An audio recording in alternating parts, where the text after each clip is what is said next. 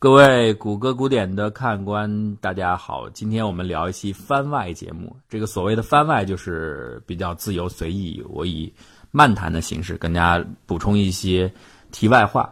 呃，今天我们要说什么呢？就说一说之前我们讲的一期节目，Marshall 和沃伦医生，就是2005年得到诺贝尔生理学和医学奖得主的这二位，他们的这个故事背后的一些细节。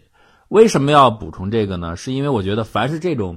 传奇人物的一些神奇的事迹，呃，新闻媒体在报道的时候或者成书的时候介绍给大家，那在传媒过程当中一定是有偏差的。这个偏差来自于两方面，一个呢是系统性偏差，还有一个呢就是没有办法的这种形式转换带来的偏差。所谓系统性偏差，就是叙事传统或者叙事习惯这种文化带来的不可避免的一种呃行为。啊，像西方他们长期有讲故事的传统，从宗教来的嘛，所以他们这个习惯非常好延续到现在。所以你看西方的出版物什么，大量的讲故事的手法运用的非常纯熟。但是呢，不可避免带来的就是很多很多的叙事都有故事化的这种形式。那东方呢，当然我们也有故事化的传统。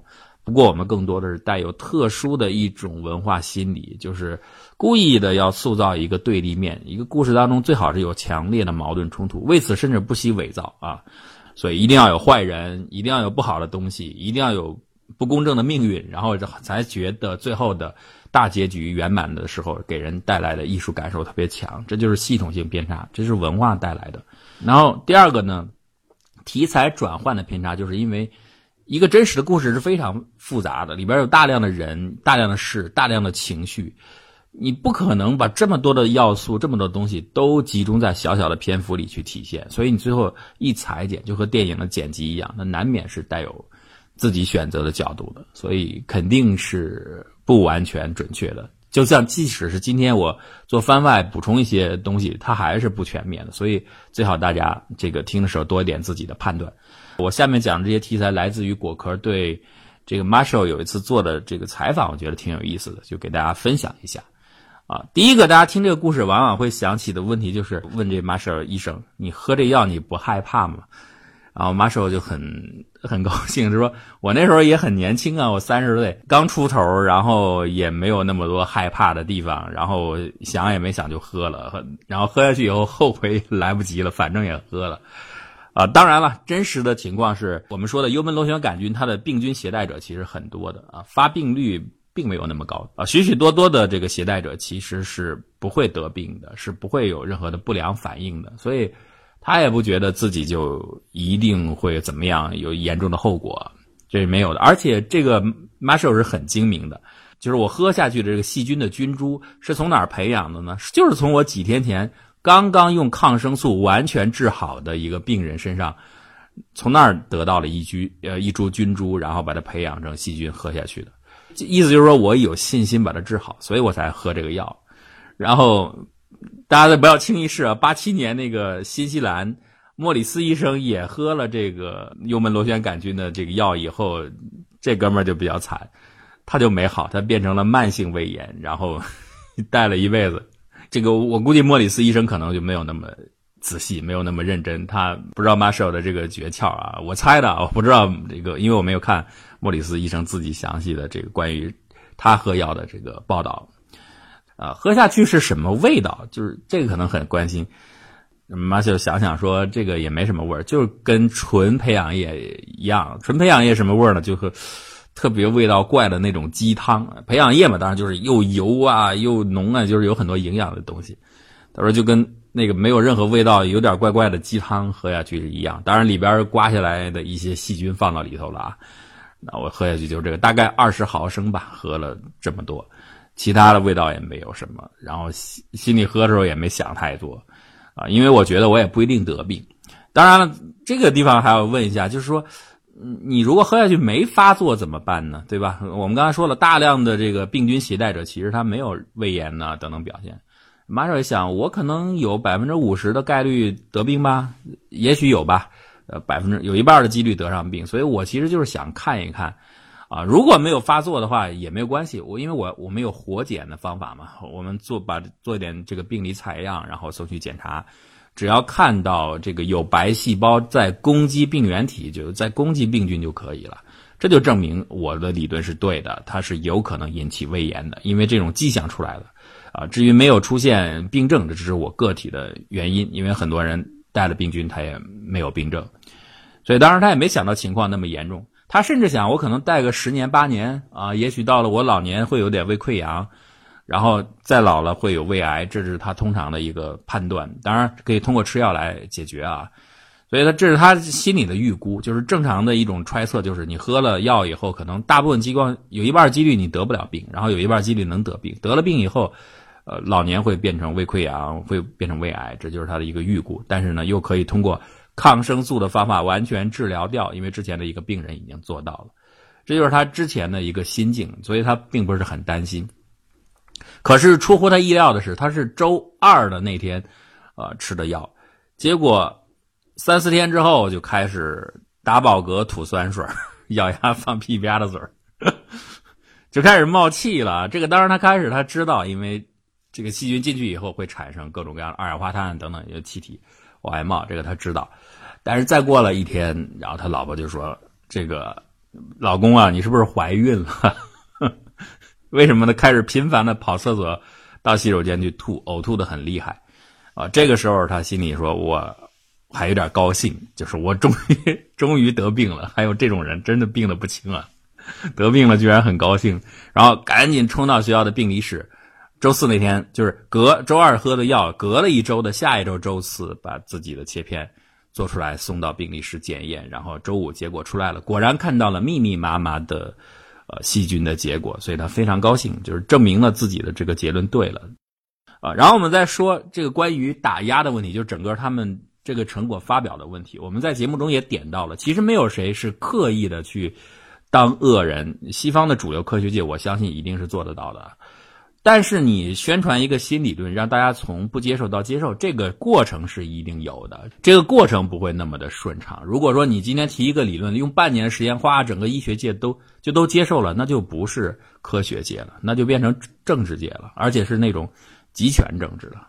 中间是有很多很多的这个反复的，也有一些反过来的意见。我们在下期节目中可能会讲这个幽门螺旋杆菌也会带来一些其他的问题，所以大家对这个呃病理原因的接受有一个过程是完全可以理解的。我不认为有什么人故意作恶。当然你说一些一些嘲讽啊、同行相轻的话有没有有有没有可能存在呢？那肯定也会有的。但是我还是那句话，呃，不应该有什么明显的恶人。包括沃伦找马歇尔，马歇尔本人一开始就不怎么接受吧。沃伦做自己的实验的时候，跟自己旁边的人说，别人都不相信。不相信的原因其实蛮简单，大家听整个沃伦和马歇尔的这个得奖，会觉得这个奖好像有点轻松。我不知道你有没有这种感受？我自己最开始听到这个故事，我就觉得他们这个奖得的蛮轻松的，就是看到了一种病菌，然后证明这个病菌能得病，自己喝一瓶药嘛，就干了这两件事儿。而这个轻松背后是一个挺令人尴尬的事实，就是因为大家都觉得，如果只是看到一些细菌的话，这件事太简单了，应该在很早以前就有人做到了。我们到了现在，到了七十年代，上个世纪七十年代啊，还没有人去提出这种质疑，那就说明这件事不存在。这就是当时大多数主流医生的一个看法。所以最早沃伦发现这个情况了以后，他找马歇尔，马歇尔当时在做自己的研究，他对沃伦说的一点兴趣都不感。他只是没办法，迫于情面，给了一些病理组织的样本，然后和他一起合作。呃，最开始并不是非常的主动了，但是后来当然发现，越来越多的实验证明事情真的是这样，而且他们再去查之前的文献，才发现以前并不是没有人发现，是很多的人发现蛛丝马迹。这个我们在正式节目中也多少提了一点，都有相关的报道，包括我们说那个说波兰话 那位，还还有好多，还有包括我们中国人。稍晚的时候说到，都发现了这个情况，但是没有人注意，所以现在有人注意到这个迹象以后，再往回一直一倒一串联啊，整个故事出来了。原来之前已经有很多人注意到了，但是从来没有人这么去提出来过，所以这二位才建立了这套理论。那你想想，连马歇尔自己一开始都是这个态度，那么他给别人讲的时候，当然别人有那样的不太相信、质疑的态度是很正常的。那中间。整个取信于整个医学界的过程有一段时间，其实也没有，就十年左右嘛。最后这个幽门螺旋杆菌就被列为九四年的时候列为一级的致癌嫌疑物，整个十年时间就完成了这件事情，我认为还是已经算是很快了，不是非常慢的一件事。所以这里边不存在什么恶人。不过很有意思的一点是，当时他们这个新理论给大专家、大医生说的时候，嗯，一般他们不太注意。大家知道啊，医院里边喜欢管大牛大腕儿啊，不叫大牛大腕儿，他们叫大医生啊。这位真是个大医生，就是就是这意思啊。大医生们通通不太在意，因为大医生觉得哦，这么小儿科的一个东西，这么简单一个东西，应该早就有人发现了。如果是对的话，你你们就别闹了。但是给临床医生，临床医生一听。什么怎么怎么意思？你们你们别说太复杂，怎么意思？意思就是说啊，你治这个胃病的时候，胃溃疡、胃炎的时候，你呢最好给他们吃一点抗生素，就这么简单，就应该能好。你像临床医生，他通常没有那么复杂的这个对理论呐，对这个技术的关切，那就是怎么治病能好就行。而且吃抗生素这件事他们很喜欢的，又简单又方便。那而且很很容易操作啊，那就试试吧。所以相反倒是临床医生给了他们极大的支持。应该说他们的理论最后能得到呃最后的验证，临床医生起到了很大的作用。于是就在这个当时的药物水杨酸铋里面加上一点抗生素，那你把这个吃下去。水杨酸铋其实就是一种能够抑制幽门螺旋杆菌的一种药物，啊，但是它不能彻底杀灭。所以呢，在这里加点抗生素，你试试吧。一试，哎呀，效果非常的好，极好，十个人里边能好八九个。当然了，这个有有人可能会说，你这个样本太小了。包括之前我们说马歇尔自己喝药，然后得了胃炎，这是个小样本呢，n 等于一呀，就就您一个人。当然后来新西兰那位莫里斯自己也喝了，那是 n n 等于二了，这样本太小了，所以有人就怀疑。然后马歇尔自己就说，样本的确是小，但是问题是我并不是说就通过我这一个样本来证明我的理论有效。我做这个实验主要是我是大夫，我自己知道。然后我又是研究者，我知道我想关心哪些问题，哪些病人的感受。如果我找一个别人来做实验，我还得用各种各样的角度、各种各样的设计来询问他，获取我想知道的那种体内感受，这太麻烦了，而且不准确。那我直接自己喝了以后，我马上就知道应该是个什么情况，这种反馈很直接。其实后面我们也有做样本大一点的实验，三十六个人，就是在我喝完药之后，马上给他们喝。啊，当然他们也都反映这个培养菌也不太好喝，很难喝，而且要给钱啊，这个钱是个很大的问题。一开始他们找钱，不太有人，没有大药厂愿意给他们资助，最后是个小药厂给了他们钱。这个我不觉得是打压了，这就是纯粹的市场行为嘛。大家觉得你这个理论现在啊，是不是靠得住啊？是不是靠谱啊？这个有怀疑，我觉得很正常。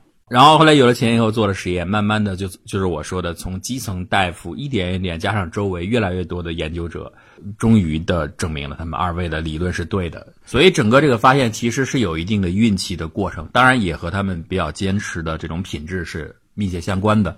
马歇尔自己后来也承认，最有可能首先发现。幽门螺旋杆菌的应该是日本人，为什么呢？首先，日本的这个胃癌它是第一癌症，在当时发病率非常的高，溃疡发病率也很高，而且很重要的一点，日本人首先发明了内窥镜，他就可以看见肠道里边啊。日本人经常发明各种奇奇怪怪的窥镜，很多，我就不细解释了啊，这点你懂得。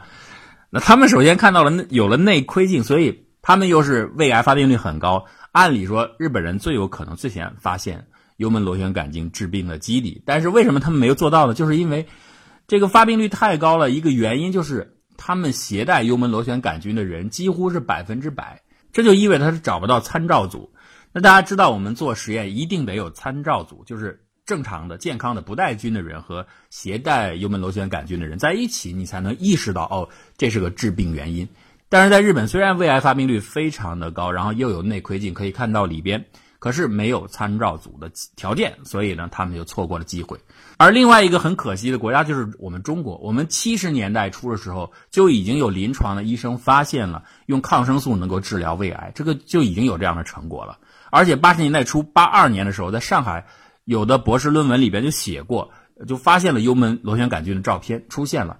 但是很可惜的是，我们没有内窥镜，所以看不到里边详细的这个情况，因此中国人也没有出现这样的机会。总之呢，我们中国挺可惜的，没有把这个结论做出来。如果这位博士继续完成的话，也说不定这个二零零五年的诺贝尔奖就应该是我们的了，啊，很可惜。当然，这里边也有确实有整个机制的成分。那 Marshall 现在做的工作其实蛮有意思的，他在研究如何利用幽门螺旋杆菌来做喝下去的疫苗。这个思路特别的奇特。你看啊，这个幽门螺旋杆菌大量的是没有任何反应，不会引起不适的，是一种非常寂寞的存在，很很很安静的存在。那既然这样，我们能不能利用这个特性，就是在它的菌株上面移植一些病毒的基因？然后呢，由于它不会引起各种各样的不适，它到了我们胃里以后，马上就会被免疫系统识别。这样的话，免疫系统就具有了免疫能力。而之后呢，再过一周、两周后，这种幽门螺旋杆菌又自动的消失了。所以呢，等于是来无来无声，去无息，然后无声无息之间又把免疫系统的免疫激励工作给做完了。哎，你看这个思路，我觉得挺好的。他现在有博士正在做，在小鼠身上已经完成实验了，现在又是在找钱。啊，这个咱们听众里边如果有感兴趣的，可以跟他联系联系。那为什么要喝下去的疫苗？我们现在疫苗这么多，喝下去的疫苗有个好处，因为现在随着人的寿命延长，大量的疫苗的周期是不够覆盖人的全生命的，所以就有所谓的老年免疫和二次免疫的问题。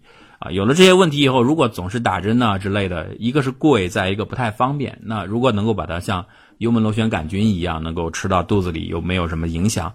那就变成像饮料、像简单的食品一样，就可以添加进去了。所以我觉得他这个思路还是挺好的，这就是他现在做的工呃工作。当然，还有一点大家很关心的就是，我用抗生素治疗幽门螺旋杆菌会不会有抗药性？这个呢，的确是有的，不过不严重，是一个轻微的抗药性。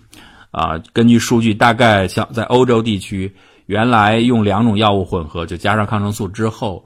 呃，基本上杀灭幽门螺旋杆菌的比率大概能到百分之九十吧，现在降到了百分之八十，降了十个百分点，就是这十几年、二十年来长期使用抗生素的一个结果。后面会不会更严重，这个不清楚了，但是这个也是不可避免的，所以现在一般会呃增加到三种药物一起来治疗。其实说到底，最后又经过了这么多年，从 Warren 和 Marshall 发现幽门螺旋杆菌以来。这段时间呢，人们对于整个胃病、溃疡疾病的了解又更加深入了。现在我们比较准确的了解到，其实幽门螺旋杆菌的存在，它不仅仅是简单的治病，它也当然它有一些益处。我们在下面的一期节目当中专门会讲到这个话题。所以它其实和免疫系统，也就是说幽门螺旋杆菌和白细胞实际上构成了一对互相调节、互相抑制的平衡体，这才是对它更准确的一种了解和把握吧。